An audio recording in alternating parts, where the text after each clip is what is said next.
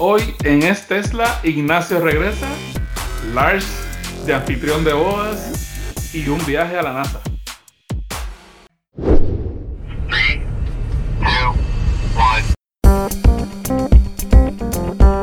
Bienvenido al episodio 21 de Es Tesla, un podcast sobre Tesla, pero del punto de vista de los propietarios, los que usan y conducen los coches todos los días. Y esta vez regresa, por fin, Ignacio. Ignacio, ¿qué tal? ¿Cómo estás? Hola, ¿qué tal? Hola a todos. ¿Qué pasa? ¿Dónde has estado?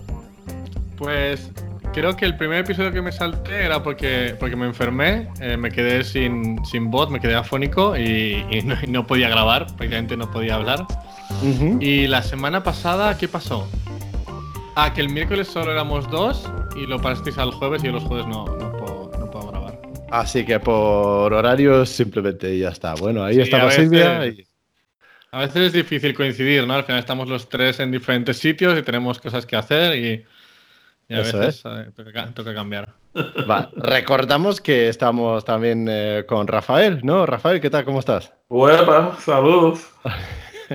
y como ha dicho Ignacio, es a veces difícil cuadrar los horarios entre España, eh, Florida y California, ¿no, chicos? Pero bueno, eh, agradecemos la ayuda de toda la gente que nos que participa, Silvia, y esta vez tenemos además una llamada de la primera persona que participó como invitado al podcast también. Eh, Ignacio, te he visto en Twitter que estás ahí contemplando cambiar a Chispas por un Model 3. ¿Estás entre el Model 3 y el Model S? ¿Qué, ¿Cómo lo ves? Bueno, eh, lo pregunté porque me, gusta hacer este tipo de preguntas en Twitter también. Ah, y, claramente no me sorprendió que la mayoría de gente dijo que cambiase mi Model S por un, por un Model 3. Ajá. Ah, eh, lo que estoy intentando es convencer a Tesla para que me deje un Model 3 un fin de semana y poder probarlo bien. De momento me han dicho que ahora mismo aquí en California, o al menos en la tienda donde fui, no lo hacen. Lo hacen solo entre semana. Ah, pero bueno, de momento creo que, que, no me quiero cambiar. La verdad es que me gusta mucho mi coche. Lo único que a veces cuando sale el nuevo software, del que creo que hablaremos un poco más tarde, eh, pues a mí me llegan la mitad de las cosas. Entonces a veces da un poco de, un poco de rabia. No tienes que salir del Model S, te compras un Model 3 y uno para ti, uno para tu esposa y ya. No, ahora no. Financieramente no, no, no, no nos sale a cuenta ahora hacer eso, ¿no? Muy bien. No, también hay que tener un poco de responsabilidad económica para hacer estas cosas, ¿no? Que tampoco son chuches lo que estamos comprando, ¿no? No, no en absoluto. Cambiarme ahora realmente sería una mala decisión económica, porque hace dos años que me compré el coche y la mayoría de la devaluación de cualquier coche sucede al principio Ah, y ahora mismo yo creo que si lo aguantase un par de años más, lo podría vender por un precio un poco más bajo del que me ofrecen ahora, pero, pero no mucho más bajo. Entonces, eh, sí, que hay, sí que hay diferencia. Claro, claro. Y realmente estamos mal acostumbrados, ¿no? Cualquier otra marca no te vienen cosas nuevas y mejoras todo el tiempo. Tu, tu problema con tu coche es que no mejora tanto, ¿sabes? Sí, sí. Es, que es un problema de lujo, ¿a que sí? No lo tengo con otras marcas porque mi coche no cambia. Claro. El, Nissan que tengo es igual que hace cinco años cuando me lo compré. O ah. incluso un poquito peor, ¿no? Bueno, igual sí, un poco peor seguro. Pero Ignacio, estás eh, mirando otras cosas y otros productos de Tesla, ¿no? Sí, eh, aquí no hablamos mucho normalmente de, Tesla Solar, pero también es relacionado con Tesla. y, aquí en el estado de California y en unos cuantos estados de Estados Unidos eh, Tesla ofrece una cosa que se llama Rent Solar, donde puedes alquilar los paneles. Y a diferencia de, otras opciones como hay de leasing, eh, Rent Solar no tiene ningún tipo de, compromiso, simplemente tú pagas cada mes. Y al final, si en algún momento no lo quieres, le dices a Tesla que te quite los paneles y te los quita, además eh, sin, cargo alguno ahora mismo. y, y, bueno, hicimos una petición, se pide por la página web, igual que, igual que el proceso de compra del coche.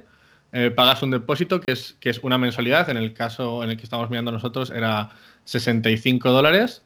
Ah, nosotros hicimos las cuentas y creemos más o menos que pagando 65 dólares en solar al mes nos ahorramos unos 100, o sea, nos ahorramos como 35 aparte. Ah, y bueno, al día siguiente, al día, bueno, lo hicimos un sábado, el lunes nos enviaron un email eh, pidiendo una información, el martes nos enviaron otro email con una foto de satélite de nuestra casa diciendo, vale, ¿cuál es tu tejado? Ah, porque nosotros compartimos tejado con las casas de al lado. Sí. Y, luego sí que hubo un poco de silencio porque ahora Tesla está trabajando con los wildfires. No sé si visteis que Elon decía que le estaba dando un poco de prioridad. Pero, tristemente no cualificamos para, Tesla Solar porque tenemos eh, nuestro, nuestro techo, digamos, la parte que es nuestra tiene como muchas salidas de, ventilación y tal de la casa, entonces no hay, no hay espacio suficiente para poner los paneles. Pero sinceramente el proceso ha sido muy bueno. La, verdad es que no me esperaba que fuese tan bueno porque la, la, velocidad con la que responden, eh, la tecnología que utilizan, porque por ejemplo el, techo de mi casa no sale en Google Maps porque la casa se construyó hace un par de años y todavía no tienen una imagen más reciente, ah, pero Tesla sí y, la verdad es que muy contento. Ahora solo falta que nos devuelvan el depósito que pusimos. a ver, están ahí agarrando el dinero todavía. Pero en teoría dijeron que directamente cuando lo cancelaron te dicen que en 3 a 5 días, y todavía no ha llegado, hace un poco más de 3 a 5 días. Pero, pero la verdad es que la experiencia muy, muy buena. Pues yo estoy en el proceso de eso también. De los cuéntanos, Rafael, cuéntanos. ¿De rent o de, de alquiler o de compra? No, de compra. Eh, ya aprobaron, ya se aprobó el diseño, 24 paneles, dos Powerwalls. Oh, wow. Y Nada, este, aquí, aquí tengo papeles que estoy firmando este, para enviarlos mañana por FedEx, para que entonces continúen el proceso, que ya ahí está la aprobación para el permiso, el diseño de los ingenieros eh, y la comunidad, eh, el Homeowners Association, la asociación. Entonces, Rafael, ¿tú lo haces eso porque a largo plazo vas a ahorrar dinero o lo haces por, por el medio ambiente y esas cosas, o es un poco de todo? Ambas porque voy a bajar el consumo del grip. Entonces, eh, se supone que no voy a bajarlo 100% por el consumo um, por el consumo actual que tengo con, el, con el Model 3, ¿verdad? Cargando también. Pero yo sé de, de, antemano que hay un par de ajustes que yo puedo hacer, por ejemplo, con el aire acondicionado, con el uso de la secadora de ropa y el cargar del carro, especialmente que yo puedo, todavía tengo miles de millas que puedo usar de cargar en Supercharger, so yo no tengo que cargar aquí todo el tiempo, aunque siempre cargo aquí. este, tal vez haga algunos ajustes, cosas de nivelar un poco y en mi trabajo también yo puedo cargar, pero lo más importante es que eh, voy a casi eliminar el, el, el pago de la, del servicio eléctrico. Y obviamente, pues el beneficio del ambiente, que ¿sabes? eso es otro, otro beneficio. ¿Y te vas a instalar en, entonces, dos Powerwalls. Dos Powerwalls. ¿Y qué capacidad tiene cada uno de ellos? ¿14 kilovatios hora me suena? 14, sí, 14. Ok, ok. El, consumo, el consumo mío de la casa es de unos, el, lo máximo así que yo he visto, porque en el reporte semanal yo puedo ver los días, 64 kilowatts en un día. Entonces, este, Tienes 30, casi 30 con los pavos, aunque es como el coche, ¿verdad? Que no los usas completo hasta tope, completo hasta abajo para que se nivele. Pero la mayoría del consumo de nosotros posiblemente es por la noche, durmiendo con el aire acondicionado. Tú sabes. El, aire acondicionado mío está prendido 24 horas. Pero ahora yo creo que voy a cambiar eso un poco porque no hace falta tener la casa tan fría. Mm. Una cosa, Rafael, cuando, cuando lo mires, si no lo has mirado ya, eh, yo lo que estuve mirando aquí es que hay dos opciones en mi compañía de la luz. Una en la que le puedo vender eh, lo que produzca de sobra, y, la, compañía te lo, te lo, compra, pero te lo compra a un precio muy, mucho más bajo del que tú le compras a la empresa de luz la energía. Y la otra opción en la que si tú le envías un kilovatio, ellos te dan un kilovatio. Entonces, eh, eso se llama net metering. Y en el net metering, en teoría, es muchísimo mejor para ti, a menos que pienses que vas a producir mucho, mucho, mucho, mucho más de lo que necesitas. Yo tengo net metering, eso es lo que vamos a implementar aquí. Vale, vale. Normalmente sale mejor. Hay gente que prefiere lo de la venta, pero realmente es, suele ser peor. No, mm. porque ellos te sirven. La ventaja es que si yo creo exceso, las baterías se cargan a full durante el día y le mando exceso a, la compañía, parte de lo que voy a recibir por la noche es de lo mismo que yo produje. Sí. Mm. Eso es. Oye, y Rafael, ¿cuál va a ser el proceso y cuánto tiempo estimas que va a tardar en instalar todo eso? Eh, ellos están tratando de terminarlo antes de final de año. Yo estimo que esto se va a acabar como en enero. Este, pero si ellos lo hacen antes de que se acabe el año, Elon va a estar bien contento y estoy loco por responderle porque cuando yo puse que íbamos a hacerlo, él dijo, déjame saber cómo te va el proceso, si hay algo que se, pueda mejorar y estoy ansioso por poner, contestar ese tweet. Si se retrasa, ya sabes. Sí, sí, sí. si se retrasan un poquito, pones, oye Elon, tus chavales todavía no han venido a instalar nada y ya verás cómo corren como... Vamos, yo, Yo creo que el que me está, yo, o sea, el, el contacto mío en Tesla, yo creo que él sabe ya desde la conversación, ¿sabes? Claro, claro, claro. No hay que dejarle mal ahí. Aquí eh, pues mira, muy interesante. Tengo ganas de escuchar cómo va esa instalación y luego ver cómo funciona con el consumo y todo eso, porque la verdad es que es interesante eso.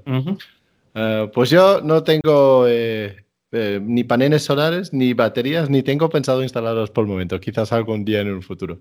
Pero este fin de semana hemos ido a un pequeño viaje de Madrid a Toledo. Eh, Toledo está a quizás una hora y cuarto, una hora y media o algo así de, donde vivimos nosotros. Y la razón por ir ahí era porque hace mm, tres meses un chico en Twitter dice, alguien tiene un Tesla para llevar a mi novia a su boda, el día de su boda, el 9 de noviembre. Y yo digo, venga, lo hacemos nosotros. Oye, oye, una cosa, Lars, ¿no dijo alguien tiene un Model X para llevar es verdad, Es verdad. Pidió un Model X y yo digo, lo siento, un Model X no, pero tengo un Model 3 y está guapísimo y entonces digo, venga, vamos a llevar ese. Es verdad, el Model X quizás es más, más vistoso y todo eso, pero ¿sabes qué, Ignacio? Tampoco hay que quitarle protagonismo a la novia el día de su boda, así que yo creo que mejor así, ¿eh? No, tu coche es muy bonito y azul y el blanco muy, muy bonito. Eso es, eso es, y suficientemente discreto, porque sabes que cuando está aparcado ahí y sale la novia y la pareja y todo eso, a nadie le importa el coche. Así que está bien que no era, sabes, el Model X con sus eh, alas ahí. Así que bueno, la verdad es que fuimos ahí, lo pasamos muy bien. Luego fueron a sacar las fotos típicas de, de, la boda con el coche, así que me, me, van a mandar las fotos luego a ver, a ver qué tal sale el coche, a ver si, si viste bien. ¿Les diste tu código de referidos? Sí, sí, tengo ya mis tarjetas impresos, mi, tarjeta de visita con todo y seguro que caerán tarde o temprano. ¿Te, alimentaron en la boda o qué? Ah, bueno, me regalaron un vino y un queso eh, muy típico de ahí de Toledo. es que muy, bien, muy bien. Y nosotros fuimos, claro, de, de, fin de semana a Toledo a salir a, teníamos un hotel ahí y, lo pasamos bien. Y realmente la experiencia Tesla de ese fin de semana era la primera vez que probé el 2019.36, la actualización que tenemos ahora. Y Toledo, si lo conocéis, es una ciudad que está construido en una colina que va para arriba, para abajo. Y era muy curioso porque así podía probar la frenada regenerativa, esa, el modo eh, mantener o el modo hold, como, como se llama aquí. Em, y la verdad es que incluso en una colina con un pendiente muy fuerte hacia abajo, llega a frenar. Lo cual me sorprendió porque el i3 que tenemos, el BMW i3, también tiene lo de frenada regenerativa hasta cero, pero si está en una colina no frena. Lo mismo pasa cuando entro en mi garaje, que es bastante, tiene bastante pendiente y es marcha atrás. Y el modo mantener, la verdad es que frena eh, bastante y frena mucho el coche. Sí, pero tú sabes que yo leí con detalle las notas de, la implementación nueva y ellos están usando el freno bastante por debajo de creo que 4 millas por hora o algo así o 3 pero el, motor no lo está frenando hasta cero. Ellos están bajando bastante y le aplican el freno algo hace el motor también, porque noto que cuando entro en mi, eh, en mi garaje, si voy en marcha atrás, si suelto y frena, incluso llega a rebotar un poquito hacia arriba, lo cual significa que no solamente es el freno que agarra, también es el motor que hace el contraempuje de, eh, del pendiente. Así que será un conjunto entre el freno y el motor. Ya, ellos están combinando las dos cosas. Sí, no, la verdad es que funciona de maravilla. Además, cuando llegas a estar parado, y automáticamente pone el hold para que el coche no se va ni para atrás ni para adelante. Y es una maravilla. tú sabes que yo, yo escuché mucha gente diciendo que tengan cuidado, se tienen que acostumbrar. Si tú estás usando el, la regeneración desde el principio, like a full, sí. a mí no me ha costado absolutamente ningún trabajo acostumbrarme a eso. Al contrario, es como lo que yo siempre he estado tratando de hacer yo trato de que él pare solo antes de tener eso. Y siempre tenías que aplicar el freno ya a las 3 millas o 4, algo así. Y ahora, pues, ¡pum! Perfecto. A mí me encanta. Llevo, ¿cuánto? ¿Tres días con eso? Sí, sí, estoy de acuerdo, es, es, una maravilla y no me ha costado absolutamente nada acostumbrarme tampoco. Ignacio, ¿por qué estás con cara así de triste? Porque yo no lo he recibido. No tienes sí que he recibido, perdón, 2019.36. he recibido la actualización, he recibido la actualización, pero no incluye el modo hold ah, ni incluye el, el aumento de, de power, de, de- de potencia del coche. Ah, porque Sí, mi coche sí. es viejo, tiene casi dos años ya. Ok. Eh, yo me imagino que el tuyo, Lars, se debe. Eso es un cohete ahora. Creo que está haciendo tiempo sub 3 segundos. Sí. Eh, a ver, esto es la segunda vez que aumentan la potencia eh, del coche y... ah, ah, no lo sé, no sé. Ya es un cohete, no sé. El 5% más que ultra rápido sigue siendo ultra rápido. Así que eh, no lo sé, pero sí que quiero medirlo. Sí, sí que quiero poner un, eh, el Draghi o algo así. Todavía no lo he comprado, lo sé. lo sé. Ah, yo pensé que lo habías pedido ya, man. No, lo voy, a, lo voy a probar primero con el GoPro, haciendo la grabación a 50 frames por segundo y a ver si así lo puedo detectar, pero sé que acabaré con algo. Sí. ¿es la, este, eh, la, la aplicación de Stats App no tiene una cosa para hacer 0.60? Sí, pero no es preciso para eso. Lo he intentado y hace tiempos entre 3 segundos y 7 segundos en el mismo, la misma. Sí, no, no, no, No, no no. sirve. Mm, mm. Depende de lo rápido que es el, que es el API de Tesla. Y depende de al acelerar dónde va volando el teléfono cuando lo pruebas. No, lo probé toda una mañana con esa aplicación y justa y no, no, la verdad es que no me da una medición nada precisa. En un ambiente seguro, claro, ¿verdad? Ah, claro, claro, claro, claro. Como tiene que ser, ¿no? No, pero realmente eh, quería, quería decir que el 2019.36, lo- la frenada regenerativa es una pasada, está, se va muy bien. Eso, junto con el planificador de salida, donde carga la batería hasta y calienta el coche para que está justamente cuando quiere salir, yo creo que baja bastante los consumos, sobre todo para los que se mueven en tráfico lento. Yo, yo noto que cuando salgo con el coche, si está frío y, y no está precalentado ni nada, los primeros 5 o 10 kilómetros consumen muchísimo porque está calentando batería, habitáculo y todo. Y he visto consumos de 400 eh, como es vatios por eh, 100 kilómetros o como es por kilómetro, ¿no? Y ahora, eh, y luego se estabiliza en 180, 200 según donde vas conduciendo. Ahora, con la el planificador, no tiene ese pico al principio y se nota un montón. Nice. Eh, Está, está muy Sobre, bien. sobre todo cuando hace un poco de frío, ¿no? Porque la batería está un poco más fría, la frena- frenada regenerativa no funciona tan bien, ¿no? Claro, Todo- claro, justamente. ju- Y ahora mismo está haciendo bastante frío aquí. Aquí estamos cerca de cero eh, ahora por las mañanas. sí. Así que, eh, Rafael, ya sé que tú no sabes lo que es eso, pero... y tú Yo estoy, yo, yo estoy en- sí, aquí yo puedo salir a coger un suntan con todos los días. Vale. No, pero a- a mí ahora por la mañana me salen las rayitas amarillas, que en la frenada regenerativa no está del todo eh, bien, pero porque hace, no sé, 15 grados. Ah, ok. No. Madre mía, cambiemos de tema. ¿eh? Rafael, tú también has ido de viaje, ¿no? Tú has hecho un fin de semana, pero ¿o, cuándo era que fuiste? El lunes, hace dos días, el, el lunes en la mañana, me levanté a las, a las 3 de la mañana y salimos rumbo a NASA, al Kennedy Space Center allá y vimos, de hecho no- so, nos reunimos, eh, es parte de una reunión del club de propietarios Tesla de aquí del sur de Florida, Ajá. eh, donde pues salimos de diferentes puntos de- del estado y nos encontramos en, en el área de- del Kennedy Space Center. Y allí pues vimos el Falcon 9 salir con los 60 satélites y despegar fue perfecto, se la pasamos súper bien, de ahí nos fuimos a, a un restaurante a la orilla de la playa y almorzamos y después regresamos al, al Kennedy Space Center y pasamos el día entero allí. Súper, súper nice, súper chévere. Vive- vives demasiado bien a veces, Rafael, ¿eh? Vives muy bien. Te, te levantas, ves un cohete ahí, a, a comer con amigos y para casa. Qué bien, ¿no? Yo lo dije, yo dije cuando yo supe, o sea, cuando yo sobreviví el accidente mío en la moto, yo dije, yo no voy a perder tiempo pasándola bien, así que el que se quiera arrimar conmigo a los viajes, que se venga, que la va a pasar bien.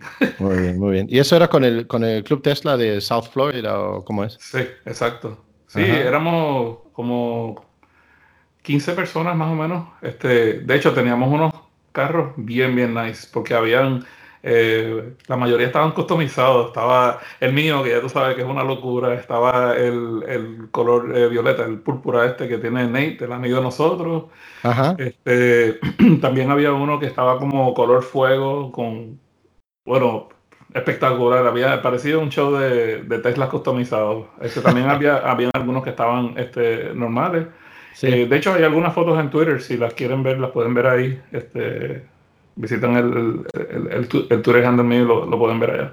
El, el, que tú dices, Nate, es el que en Twitter es Purple Model 3 o algo así, que tiene una que es, vamos, muy, muy rosa. Sí, él, él es, sí, eh, él, él, es Purple y entonces eh, él es ingeniero de luces de los eh, Universal Studios en Orlando, donde están los parques de diversión. So, él se dedica a hacer iluminación en los parques y todo eso. Imagínate cómo él tiene el carro de él. Él, cuando cae la noche, él prende un show de luces alrededor y por debajo del carro y toda esa cosa, se ve bien loco. Lo controla todo con el teléfono. Qué chulo, qué curioso, qué curioso. Muy bien. Oye, hablando de, eh, del software y eso de antes, Ignacio, eh, tú eh, dejando el coche y eso, ¿cómo, ¿cómo va el software de tu coche? Bueno, bueno, lo que, lo que quería contar es cómo mi, mi coche, mi Tesla, me dejó en ridículo este fin de semana. Des, después de la actualización, uh, lo cambié de sitio, o sea, sabía que, que, todo iba bien y tal, y lo dejé en el ballet de un hotel donde estuve, porque estuve fuera el fin de semana. Y cuando lo fui a recoger el, el, el domingo, lo, lo, pido, se van a por él, no viene nadie, miro la aplicación, veo que alguien se mete en el coche, sale del coche, se mete en el coche, sale del coche y yo. no, pues no sé, no sabrán, no sabrán cómo funciona. Viene una persona y me dice, oye, tú eres... bueno, le pregunta al grupo al lado, ¿tú eres el propietario de un eh, Tesla gris? Y ellos, no, no, y yo, sí, sí, yo. Dice, no, es que está aquí no sé quién y no, lo, no consigue hacerlo funcionar. Y yo, bueno, pues que, que, apriete el freno, ¿no? Que no sabrá que se enciende. Y nada, él todo el rato le ponía car off. Y le digo, pues no te preocupes, ya se lo enciendo yo desde, desde el móvil. Sí. Y, y no, no funcionaba. Tuve que ir al coche y mientras, cuando me iba, oía a los de detrás mío que decían, Buf, estos coches con tanta tecnología, en mi Mustang del 70 esto no pasaría. claro, claro, porque un Mustang del año 70 arranca cada no, vez. Claro, no, claro. Es como, no sé si visteis una entrevista a, a, Elon Musk que hablaba de la tecnología de los coches y decía que en los 70 parte del plot de, de una película era que tú te ibas al coche, te perseguía el, el malo y el coche no funcionaba, ¿no? Pues, sí. pues eso, eso pasa con los coches de los eso era 70. tu coche. Eso era mi coche. Y nada, tuve que ir allí y nada, tuve que, tuve que hacer restart y cuando ya hice restart ya funcionó, pero... El, el, poco, el, chofer, el, chofer, del Valet Parking te, te, gritó Tesla Q. Tesla... no, pero al menos él, él, decía, bueno, la verdad es que con los Teslas nunca me nunca tengo problemas, siempre funcionan. Y dice, eso sí, claro, cuando no funcionan no sé qué hacer. Y le enseñé cómo se hacía el reset. Okay. Ah, okay. No para que lo haga mucho, pero al menos para que lo sepa. Por okay. si acaso, por si acaso. Uh. Muy bien. Pues antes de eh, escuchar las llamadas de los oyentes, eh, tenemos un nuevo club de, eh, de Tesla Owners, ¿no? Eh, Rafael, es un club donde tú has estado involucrado también, ¿no? Y donde tienes eh, cierto interés también, ¿no? Pues fíjate, eh, en la isla de Puerto Rico, que es de donde yo soy, uh -huh. hay sobre 400 Teslas ya en la isla, no hay un centro de servicios y no hay una presencia oficial de Tesla, pero el, el entusiasmo y el interés de, de, la isla es tal que ellos ya hicieron un grupo y hay más de 400 propietarios, entonces ellos han estado tratando de ¿sabes? mover el asunto, tratar de ayudar la misión de Tesla, al igual que pasarla bien y hacer las quedadas y todo eso. Y ¿sabes? Yo, no, yo no me puedo echar crédito realmente de nada, esto es una acción completamente de ellos. Pero okay. sí, o sea, yo como, como fundador de uno de los clubes acá en Estados Unidos, este, sí he estado en contacto con, no solamente con ellos, pero también con las personas que eh, eh, aprueban y, y, y, controlan todo lo que pasa con los clubes alrededor del mundo. Uh -huh. Y en pasado, tú sabes, sí lo mencioné, ellos se comunicaron directo y finalmente le dieron aprobación, así es que ya hay un nuevo club, eh, se llama Tesla Owners Puerto Rico. Uh -huh. Y algunos de ellos posiblemente nos escuchan y le quiero dar la bienvenida a la comunidad de Tesla como, como club. que todos nosotros participamos de una forma o de otra, así que un saludo a todos allá en Puerto Rico, a Javi, el fundador, y a la junta de, directores del club que ya la formaron, son 11 de ellos y están empezando con el pie derecho adelante. Muy bien, si alguien de Puerto Rico nos escucha, pues que nos manden un audio que explique cómo es tener un Tesla ahí, porque sin Service Center y sin presencia oficial tiene que ser todo una aventura, ¿no? Sí, ahora tú sabes que yo voy a aprovechar para, para soltar un poquito de información que todavía no se conoce y lo voy a decir porque me lo dijo un empleado de Tesla que vino a darme servicio aquí y él no estaba, o sea, yo no estoy bajo ningún NDA con ellos ni nada, esto es una información que se la puede haber dicho a cualquier otra persona. Él vino a chequear una cosa con el, eh, lo del techo mío, de los paneles solares. Eh, y me dijo, él conoce a la gente que están involucradas en ir a dar los servicios allá porque él está aquí en el área de Miami. Eh, el centro de servicio va pronto, va pronto para allá. Sí, ya pronto, no sé exactamente qué significa pronto, pero si lo recuerdan, Elon me respondió a una de las preguntas que yo hice relacionada específicamente con eso, que yo le pregunté, oye, va a haber centro de servicio allá en, la isla, que hay mucha gente que lo necesita, tienen paneles, tienen los coches, a ver qué está pasando. Y, y él dijo que sí, que eso va, eso está en planes y parece que va a pasar pronto. Muy bien, estupendo. Perfecto. Pues aquí, en este Tesla, también queremos la, participación de los oyentes y, por ejemplo, también de Puerto Rico. Y para participar, graba un audio con tu móvil y mándalo a hola.estesla.com y se escribe es-tesla.com. Eh, el primer audio que vamos a eh, reproducir aquí es de Raúl. Raúl estaba en uno de los episodios anteriores eh, eh, compartiendo sus experiencias con nosotros. Así que vamos a ver lo que dice aquí. Muy buenas a los tres. Soy Raúl del Río. Estuve colaborando con vosotros en los primeros podcasts. Creo que fue la primera ausencia de Rafael. Y nada, comentaros que Optimus, mi Model 3 rojo eh, long range tracción trasera, tiene actualmente 12.000 kilómetros. Una gozada. Eh, nada, comentaros muy rápido que eh, ya he pasado también por el service para hacer unos ajustes en el capot y un, sonido de las ruedas y, que no sonaba muy bien el, el, claxon. Todo perfecto en dos horas, muy bien. La verdad es que toda la experiencia estupenda. Y nada, quería haceros una consulta. Aprovechando que esta noche eh, he actualizado mi coche a la versión 36.2.1, eh, dado que hay una serie de mejoras, aparte de la potencia del entorno gráfico, eh, Tesla indica que estas mejoras de entorno gráfico eh, solo se beneficiarán de ellas los propietarios que tengan actualmente el hardware 3.0. Y mi pregunta es, eh, propietarios como yo, que han comprado y que tienen el Full Seal Drive y que tienen la versión 2.5 de estas mejoras, no se ven beneficiados.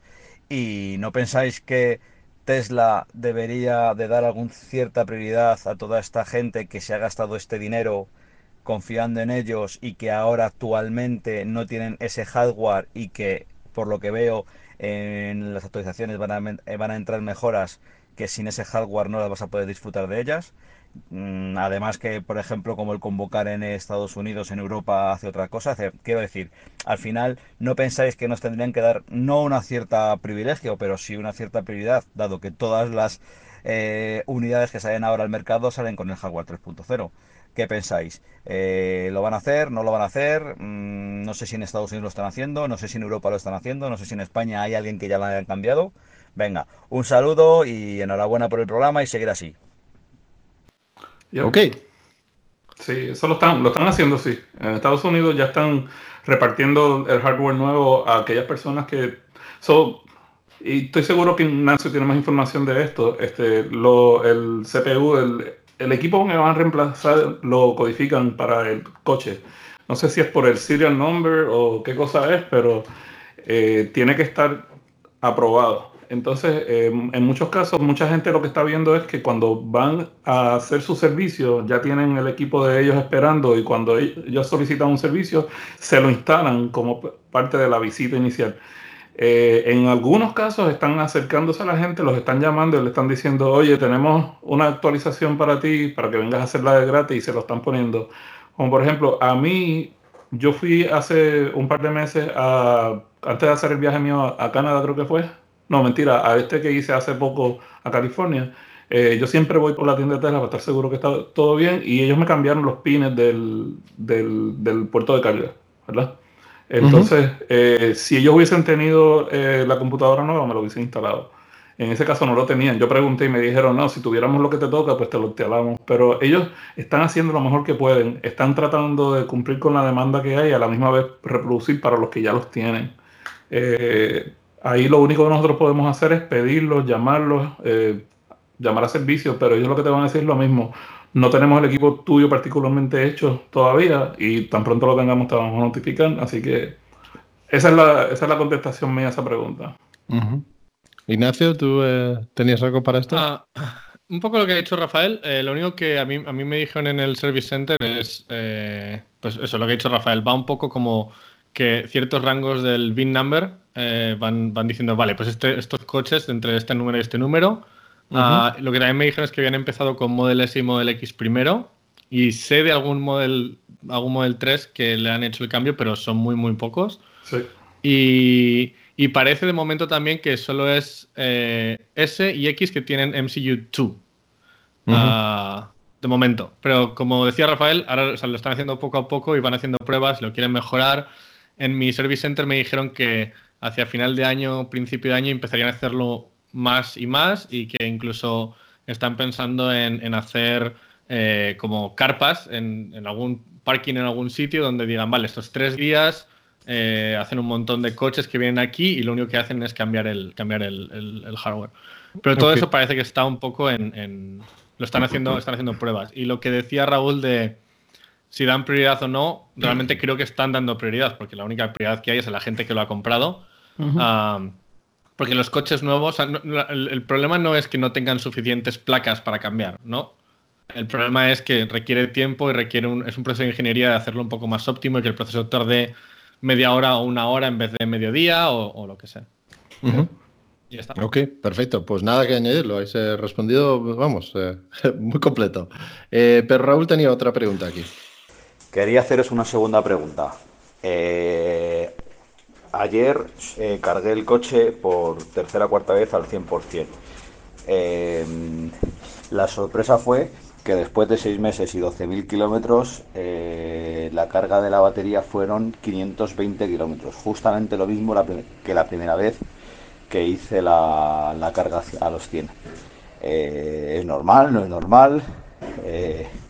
Eh, la verdad es que estoy un poco alucinado porque he visto que siempre ha habido un poco de pérdida de degradación, pero en este caso no ha habido nada de degradación y me parece extraño. ¿Qué, ¿Qué, pensáis? Venga, saludos.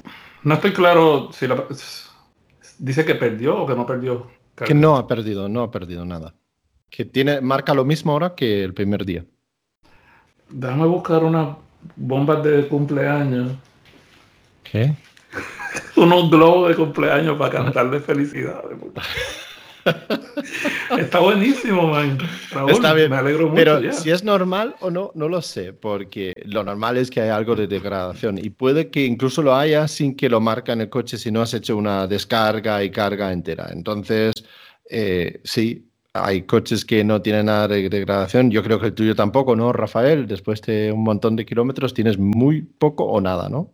Yo voy a llegar a 50.000 millas ya, que eso es, siempre tengo el fallo con el cálculo, pero son un montón de kilómetros, ¿verdad? 80.000 kilómetros, ¿no? 80.000 kilómetros. Y ahora mismo yo estoy exactamente como estaba el día primero que yo compré el coche. Estoy perfecto.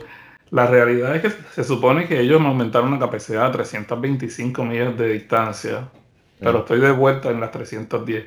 ¿Sabes, ¿Sabes qué? Yo estoy bien con eso yo personalmente creo que yo no tengo degradación y aunque no tengo los 325, ellos posiblemente están protegiendo la batería. Porque ellos de repente, cuando nadie esperaba que le dieran más distancia, se la dieron. Y entonces es como que, ok, so, tienes que haber sabido que la tenías ya desde un principio y no lo hiciste para proteger la batería posiblemente. A mí no me estaría raro que todavía tengamos más capacidad que 325 y que ellos no se lo han dicho a nadie. Tal vez es la forma en que ellos van a lograr ese un millón de millas que ellos dicen que pueden llegar los motores y las baterías. Pues yo tengo un poco de degradación o se me marca ahora 15 eh, kilómetros menos de cuando compré el coche. Es decir, que 485 en vez de 500, eh, lo cual es un 3%. Eso me pasó a mí también. Mm. Hace, hace apenas, qué sé yo, dos semanas yo estaba por debajo como un 5%, un 7%. Y ahora estoy de vuelta a lo mismo. Sí, no, yo llevo bastante tiempo, llevo los últimos dos meses marcando lo mismo, pero sabes que no me preocupa realmente. Es normal tener un 5% de degradación en el primer año y luego se estabiliza. Es, es lo que hay y es, es, solamente hay que asumirlo y, convivir con ello, ¿no? Que tampoco es nada que te va a condicionar de ninguna forma. Pero yo le diría a Raúl que está bien, que no se tiene que preocupar por nada. Especialmente. todo lo contrario, ¿no? exacto, está nítido. muy, muy bien. Muy bien. Eh, ¿Vamos con la siguiente llamada? Ya. Eso Vamos a encontrarlo aquí. Aquí tenemos a Silvestre. Creo que tenemos a Silvestre, sí, el siguiente de aquí. Hola, buenas. Me llamo Silvestre y os llamo desde Callosa de Segura, provincia de Alicante.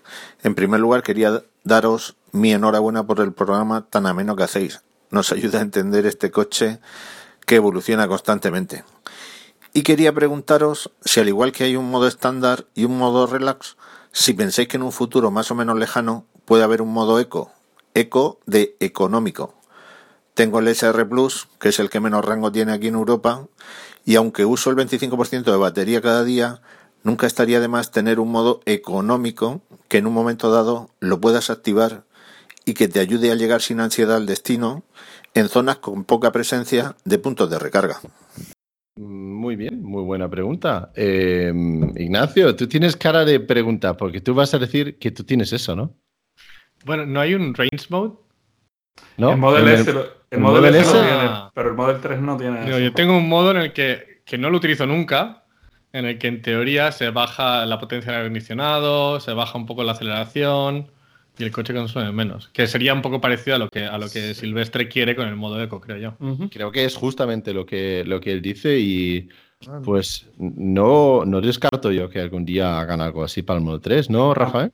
A mí no me estaría raro que lo hagan porque todo es a través de software con Tesla, así que es posible que algún día le pongan algo que optimice el consumo de la energía y tengamos el modo eco. El que yo quisiera que tenga es el modo locura, que camine más duro todavía. Ese es el que tengo yo. ese lo tengo yo, el Track Mode. Sí, tú lo tienes y tú sabes que el carro mío, aunque tiene un solo motor, lo pueden hacer mucho más rápido. Lo que pasa es que lo hacen para proteger tanto la batería como el motor. Por eso yo tengo degradación y tú no. Exacto, porque tú te la pasas corriendo el cuarto de milla ya de luces en luces. Lo tengo que probar, lo tengo que probar. Muy bien, vamos con la siguiente pregunta de Miguel Ángel.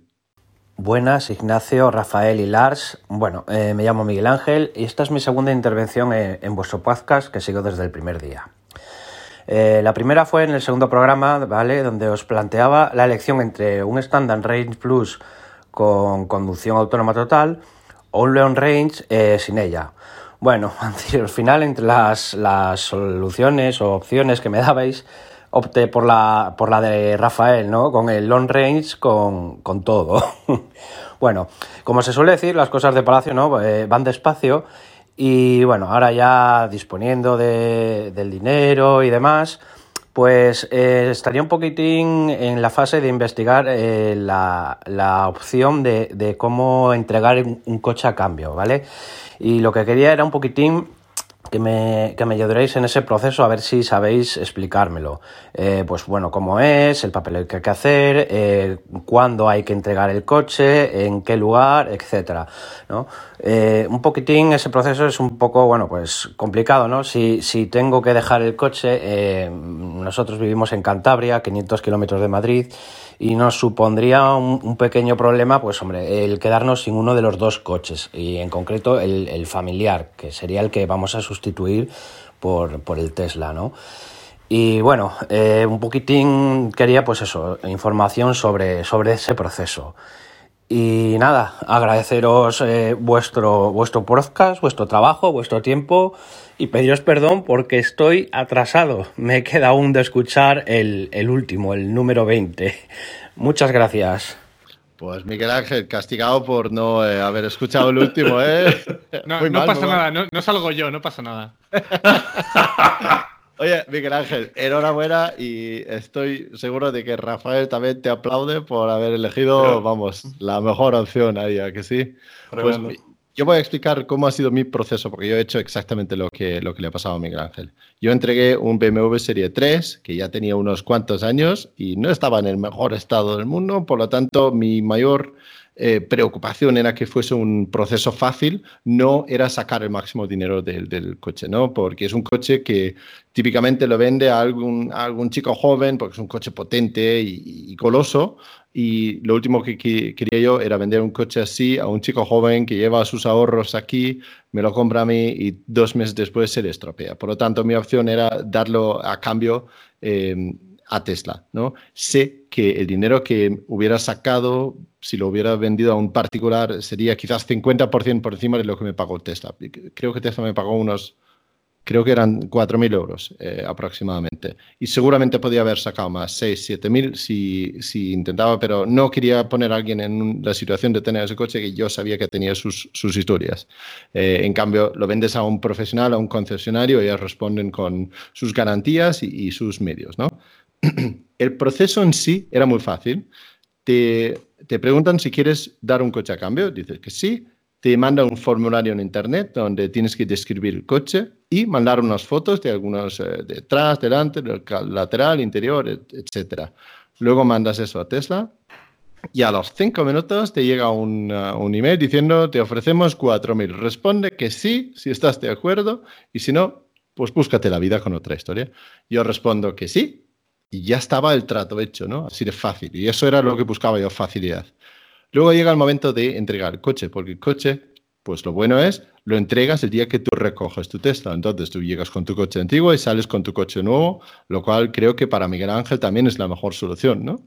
Que simplemente coges el coche que vas a, dar a cambio, llevas, lo llevas a Tesla, ahí tienes que tener, por supuesto, la documentación del coche y eh, asegúrate que el coche está en tu nombre y no en nombre de tu mujer, como fue mi caso, porque luego hay que volver a hacer los papeleos. Pero bueno, si lo haces bien y no como yo, pues vas ahí, firmas un par de hojas y sales con tu Tesla y así de fácil. La verdad es que el proceso, para el que quiere facilidad, pues lo recomiendo altamente.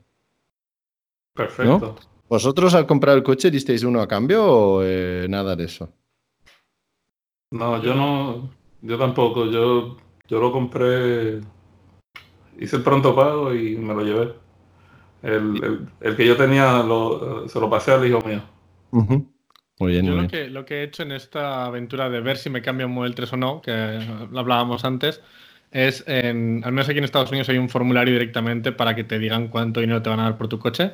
Entonces sí que lo he enviado y, al menos si es un Tesla no me pide fotos. No sé si es porque es un Tesla o por otra cosa. Tú envías el formulario y a los dos minutos, es imposible que una persona lo mire, me recibo un email con la cantidad de lo que me van a pagar y te dice que es válido durante 30 días y que si quieres te compres el coche y tienes un link para comprarlo.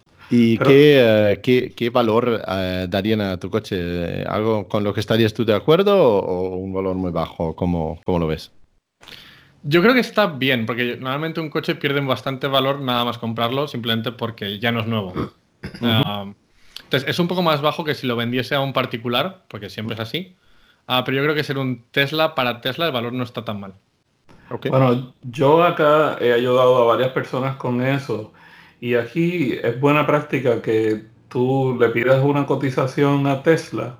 Y entonces allá en España me imagino que no lo hay, pero acá está una compañía que se llama CarMax. Que tú le llevas el, carro a, a CarMax y ellos te hacen una oferta que tiende a ser más alta que la que te da Tesla y entonces tú vas con ese documento a Tesla y ellos igualan el precio. Y entonces así tienes un buen precio y lo haces a través de Tesla, que entonces es menos problemático. Porque no es que tienes que entregar lo que darte sin coche ni nada, sino que tú haces los arreglos, cosas de que el día que vas a recoger el tuyo le dejas el viejo y ya. Pues no sé si se puede hacer algo parecido en España. La verdad es que no, no conozco una empresa. Bueno, hay empresas, por supuesto, que compra tu coche, porque no es Tesla mismo quien compra tu coche, lo hacen a través de, otra empresa, así que quizás exista algo así, pero lo desconozco. Em, vamos con la siguiente llamada de José Ángel. Hola Lars y compañía, soy José Ángel, los llamo de San Sebastián y mi pregunta de esta semana sería la siguiente. Eh, hace unos días iba conduciendo yo por la carretera, era de noche, y había un ciervo un corzo en mitad de la carretera. Yo casi ni lo vi, lo, lo vio antes mi mujer. Y bueno, yo conseguí esquivarlo y afortunadamente el corzo ni se movió. Me tuve que meter al carril contrario, no venía nadie. Y el corzo no se movió. Si se hubiera movido, eh, pues me hubiera estampado con él, ¿no? Eh, como Silvia comentó la semana pasada, el tema de que les, le metió un motorista, ¿no? Y que el coche pegó, digamos, un volantazo a la izquierda. Me gustaría saber si en este caso, ¿no? Que vayas conduciendo por la carretera, haya un obstáculo, en este caso un corzo o cualquier otro tipo de obstáculo en mitad de la carretera. Eh, ¿Qué es lo que haría el coche? Eh, ¿Lo detectaría, frenaría, lo esquivaría?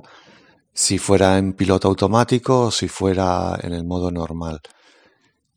Y no sé, igual es mucho pedir, ¿no? Pero no sé, alguien que tenga un Tesla que pueda coger una caja de cartón y ponerla, no sé, en un polígono, en un sitio a oscuras, digamos, de un polígono, ir con el coche y ver qué reacción hace con el coche. No sé, me parece una buena idea para que lo pongáis en el canal y se vea qué es lo que pasaría con el coche. Muchas gracias por la contestación, gracias. Rafael, yo creo que ahí eh, tienes una idea para eh, tu siguiente vídeo de fin de semana, ¿no? Irte a un polígono con 200 cajas y a ver contra cuánto te vas a estampar. sí, no, hay, yo tengo diferentes informaciones para ver. Eh, esa prueba que le está sugiriendo la han hecho, de hecho tengo un amigo que tiene un canal que se llama I Want Tesla, él, se llama Brian. Y él tiene un video en el canal de él que precisamente hizo eso. puso un muñeco de cartón al frente y ver la reacción del carro, pero esto fue hace mucho tiempo. Eh, no he visto una prueba como esas, aparte de las que hicieron, que hicieron una comparación del BMW y no me acuerdo cuál otro, y el Tesla también, que estaban haciendo esas pruebas a ver cuáles esquivaban y el, el Tesla frenó de lleno. ahí, ahí, eh, te refieres a las pruebas que se hace en Europa para el EuronCap, que son las pruebas oficiales de Europa para darles eh, sus estrellas de seguridad y todo eso, donde justamente hacen eso de con unos peatones, bueno, no peatones, no unos muñecos y todo eso, y, donde ven si, si, frena y todo eso. Sí, que ahí salía la, la, SUV esa BMW que creo que le pegó y la cosa salió volando y cayó por todos mil pedazos. Y el, el, Model 3 creo que ni lo tocó. Pero tú sabes que aparte de, okay, so, aparte de eso, mientras cada día que va pasando, pues eh, la tecnología está mejorando. Igual que recibimos hace dos días eh, un update que convirtió el carro en otra cosa, eh, se están reportando cosas nuevas. De hecho, hoy creo que fue, si no fue ayer, alguien puso un video en Twitter donde él va por una vía que son dos carriles, uno en cada dirección, y básicamente es lo mismo que, que nos acaba de decir José Ángel pero eran con una manada de patos. Estaban cruzando la carretera. Y el, coche no paró. Lo que hizo fue que los esquivó y siguió. Yo te voy a decir la verdad, a mí me hubiese gustado ver un ángulo desde adentro de la cabina, estar seguro que ese eh, piloto no estaba agarrando, no hizo la maniobra él, porque me parece que fue perfecto, como si lo hubiese hecho una persona. Pero como ustedes saben, durante el viaje mío a California, yo tuve un incidente. Y yo estuve a punto de tener un accidente feo y el coche mío frenó. Se metió un poco hacia la derecha, pero no invadió el carril. No, no sé si es porque venía un camión de los grandes eh, bien rápido y también pues como las cámaras de atrás están viendo eso y los sensores.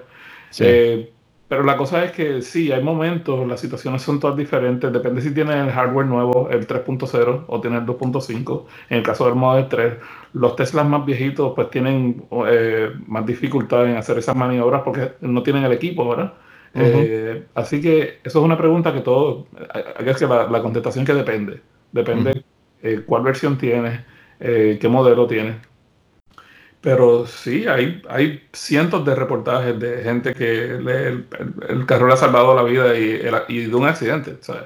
Porque es otra cosa, que tienes un accidente y son tan seguros que tienes pérdida material, pero no de la vida humana. Y Ignacio, ¿tú alguna vez has estado en una situación donde el autopilot se ha frenado, esquivado, ha hecho alguna maniobra para sacarte de, de apuros? No, lo único que me ha hecho mi coche es la, alerta esta de que el vehículo delante va más despacio que tú y, te, pita. El, no sé cómo se llama, pero bueno, eso. Pero no ha hecho nada para frenar o esquivar o... Pero lo que sí que hay muchos vídeos, como decía Rafael, por ejemplo, yo vi uno de un coyote que cruzaba la carretera y el Tesla frenaba en vez de ir alrededor.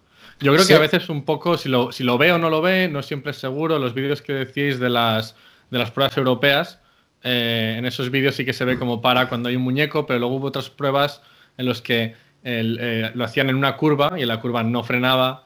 Ah, entonces, a ver, como decimos siempre, lo mejor es prestar atención lo máximo posible y, esperar que en los sitios donde tú, por ejemplo, en este caso, si José Ángel no lo veía, el Tesla igual yo creo que sí que hubiese podido verlo un poco antes y, frenar. Yo, yo creo que también es capaz de, frenar. Y sé que con el 2019.36 detecta perros y otros animales de, tamaño similar como eh, peatones. Eh, los, los, detecta como objetos. Pero de ahí a fiarme de que vaya a reaccionar correctamente, hay un gran, gran paso, ¿no?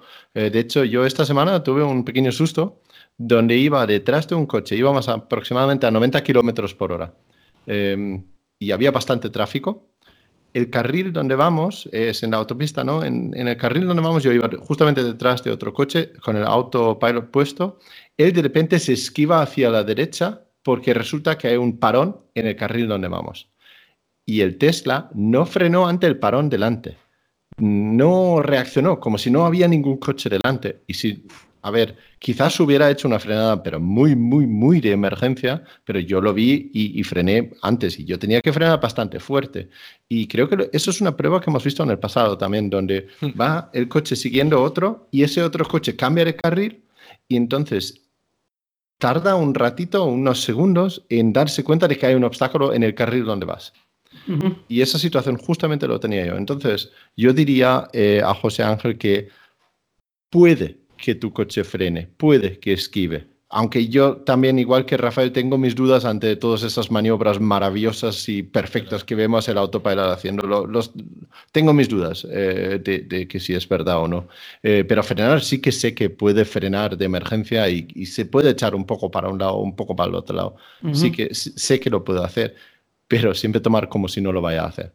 Eh, ¿Tú sabes, ¿tú sabes que también tiene que ver este, parte de la configuración. Por ejemplo, si tú, hay, un, hay, hay una configuración que tú le dices que, que, se, ¿cómo? que lo haga con mucho tiempo de anticipación o, o, no.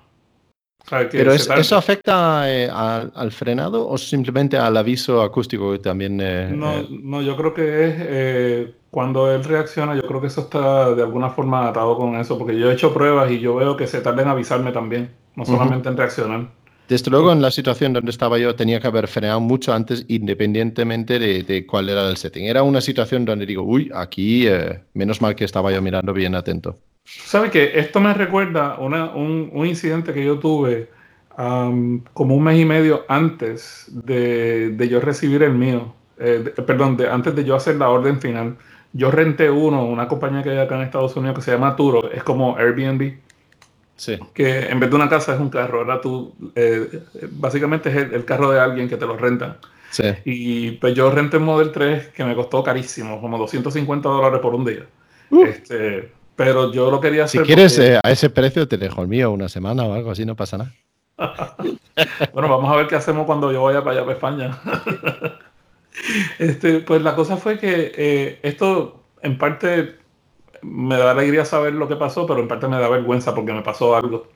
El día que yo recogí, el que yo renté de Turo, yo fui a recogerlo unas horas eh, allá en Key Biscayne, en, en Miami. Eh, alguien, o sea, me dejaron allí y yo hice los arreglos y los recogí.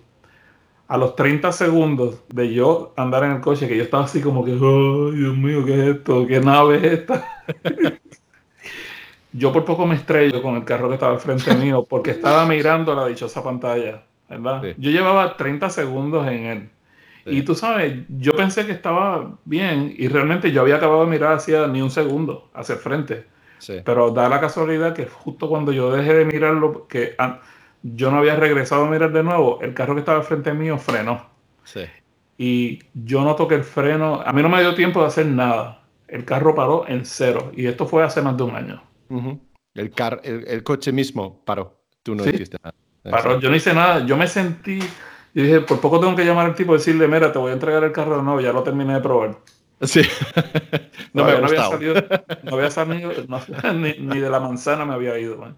pero, No, estoy seguro de que lo puede hacer, pero calcula siempre con el que no lo vaya a hacer. Que si lo hace es, un extra, ¿no? Una cosa rápida eh, para José Ángel, creo que nos lleva llamando seis episodios seguidos, así que muchas gracias José Ángel por llamarnos y preguntarnos cosas.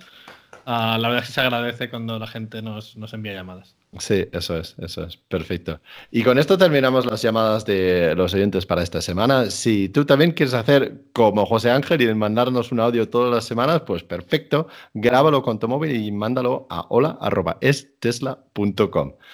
Y vamos con la última sección, que es el truco de la semana. Eh, Ignacio, vamos a empezar contigo. ¿Qué tienes, eh, tienes pensado para nosotros? Ah, mi truco es simplemente una cosa que, leí por, por, Twitter y luego probé y la verdad es que es muy, muy útil. Y es para revisar eh, los vídeos de Sentry de forma más rápida.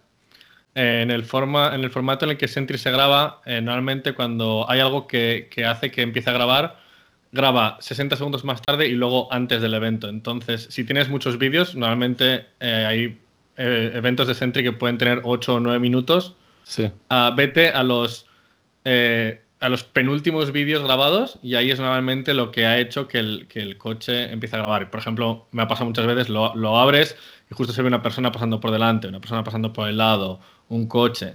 Ah, y este truco realmente es habéis nombrado a Nate, el amigo de Rafael, que él tiene una, aplicación para ver vídeos de Sentry en Windows.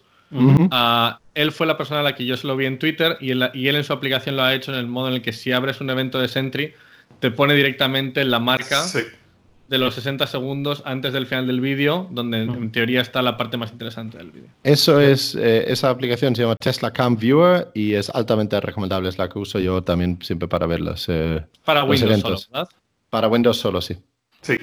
Muy bien, Rafael, ¿tú qué tienes pensado? Eh, así, el truco mío es acerca de la nueva función que hay ahora con la nueva actualización, que al menos en el Model 3 funciona, es eh, que tú, digamos, tú lo puedes programar diciéndole a qué hora es que tú sales todos los días a trabajar, por ejemplo, o de lunes a viernes. Si tú sales a las 8 de la mañana, tú lo puedes poner en el coche y aunque tú lo conectes cuando tú llegues por, la tarde o si estás todo el día en la casa y lo tienes conectado, él no va a empezar a cargar hasta que sea el momento de que cuando empiece va a terminar poco antes de la hora tuya de salida, así que va a estar todo calientito, ready. Eso eh, yo lo llevo usando esta semana y funciona genial. Además, tiene una función ahora que automáticamente te pone el destino en el, en el navegador que él piensa que es a donde va y acierta siempre porque siempre voy al trabajo. Exacto. eso funciona muy bien. Pues eh, mi truco esta semana es activar tu calendario eh, en el Tesla y compartir eh, desde tu móvil. Si tienes tus eventos, si, si, si, eres como yo y tienes toda tu vida en los calendarios y los eventos ahí, el calendario con ubicaciones en tu móvil, puedes compartirlo con el Tesla y entonces sale, puedes abrirlo cuando arrancas o en cualquier momento el calendario, la aplicación de calendario en el Tesla, pinchar en el, eh, en el evento y te lo coloca en el mapa, en el GPS. ¿Tú qué dices, eh, Ignacio? Oye, en la nueva versión, en la nueva versión hay una, hay una Automatic Navigation que hace eso por ti. No tienes que abrir el calendario. Eso es, eso es, justamente. La verdad es que está es bastante útil. esto.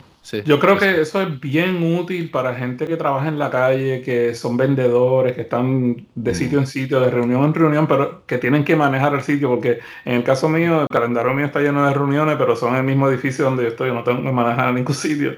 Eso es lo este, que me pasa a mí, sí. pero si tú tienes, por ejemplo, alguien que trabaja en la calle, que tiene que visitar clientes, por ejemplo, y ya tiene todo su calendario, toda su agenda completa, eh, no hace más que salir de una reunión y cuando se monta ya el carro va a saber exactamente a dónde tiene que ir, la navegación está ahí, no tienes ni que pensar en eso. es un éxito. Sí, súper útil, súper útil. Muy bien, y con eso creo que terminamos el podcast de esta semana. Ah. Mm, a ver cuántas llamadas recibimos la semana que viene. Ya tenemos cinco esta vez, seis en la anterior. La verdad es que da, da gusto así. Nos vemos. La semana que viene, la semana que viene, yo creo que a lo mejor no voy a poder estar con ustedes porque voy a estar en California. Mm. me imagino que no va a ser nada interesante lo que vas a ver ahí. Vamos a ver la pickup nueva de Tesla, la revelación del nuevo pickup truck. ¿Qué día vuelas? El día 20. O sea, vuelas el, miércoles. Sí, vuelo el miércoles. Estoy, voy a estar en el aire cuando sea la hora de la llamada. Bueno, si no, grabas un directo desde ahí el jueves mismo, desde la fiesta con la música detrás y ya está, ¿no? Se puede hacer también. Vamos a ver si me llega la invitación, porque si no me llega voy a tener que verlo en otro sitio. muy bien, muy bien. Ignacio, si la gente quiere contactar contigo, ¿dónde te pueden encontrar? Ah, pues en eh, Tesletter en Twitter o tesletter.com, que es una newsletter sobre Tesla que, que escribimos mi mujer y yo todas las semanas. Muy bien. Y Rafael, si la gente quiere ver tu coche estamparse contra eh, cajas de cartón, ¿dónde lo pueden hacer? Eso lo pueden ver, voy a estar hablando en inglés en el canal mío de, YouTube, que es Teslatino, pero también siempre hago una copia en español en Teslatino Español. Y en Twitter, pues me consiguen como Teslatino también o Rafael Santoni, cualquiera de los dos.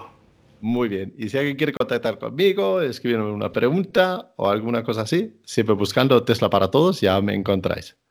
Muy bien, esto es todo para esta semana. Nos vemos, por lo menos Ignacio y yo, la semana que viene. Y si no te vemos, Rafael, buen viaje y pásatelo bien en California. Hasta la vista. Chao.